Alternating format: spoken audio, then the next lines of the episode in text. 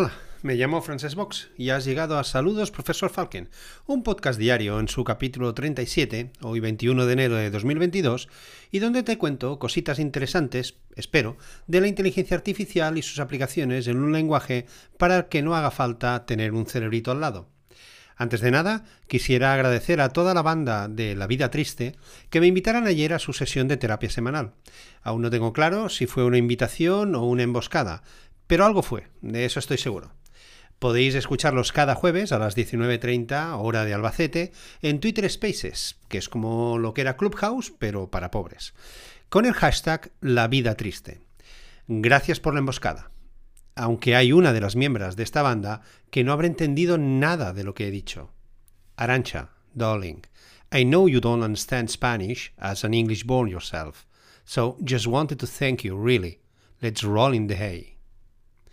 Y a raíz del tema de la sesión de terapia de ayer, quisiera recordar uno de los eh, temas de los que hablé en el episodio 26, publicado el 31 de octubre del año pasado. La noticia trataba de los agujeros negros, pero nada que ver con la ciencia o la astronomía. Y es que la era del retrete inteligente ya está aquí. En 1997, Lewis and Heaton presentaron la escala de heces, sí, la palabra fina para decir caca en, el, Bristol en el Scandinavian Journal of Gastroenterology. Poco podrían intuir que su idea se iba a convertir en una de las escalas clínicas y experimentales más utilizadas del mundo, pero de ninguna manera tampoco podían sospechar que estaban quedándose cortos. Parecía que siete tipos de heces, que van desde las del tipo excremento de oveja a la totalmente líquida, pasando por todo tipo de salchichas, serían más que suficiente. Pero nunca es suficiente. Por eso, no es de extrañar que en los últimos años grupos de investigación y empresas de todo el mundo hayan iniciado una carrera para encontrar el estándar definitivo para analizar, nunca mejor dicho, ahora vendría bien un ching de esto de la batería, analizar en tiempo real cosas como la cantidad, la densidad, el volumen, la claridad, consistencia o el color de las heces humanas, en tiempo real y con machine learning. Un grupo de investigación de la Escuela de Medicina de la Universidad de Stanford donde estudió Steve Jobs, están introduciendo cámaras dentro de las tazas del retrete, a ver dónde os habíais pensado que iban las cámaras, para, mediante el uso de algoritmos de Machine Learning, reconocer la huella anal de los usuarios. Es decir, las características únicas de la piel que rodea la parte final del canal anal.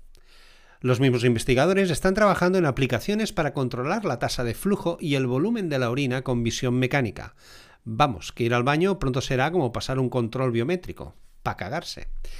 Lo que quieren es convertir el inodoro en un elemento más en la monitorización de la salud de todos nosotros. Ya solo queda que lo conecten con el Apple Watch y nos añadan un círculo más a cerrar en las actividades diarias. En la misma línea, otro laboratorio también busca encontrar soluciones tecnológicas para ir más allá del peso de las heces o la postura del usuario, y para ello están utilizando métodos ópticos para observar aspectos como el volumen, la claridad, la consistencia o el color. Lo que se dice un trabajo de mierda.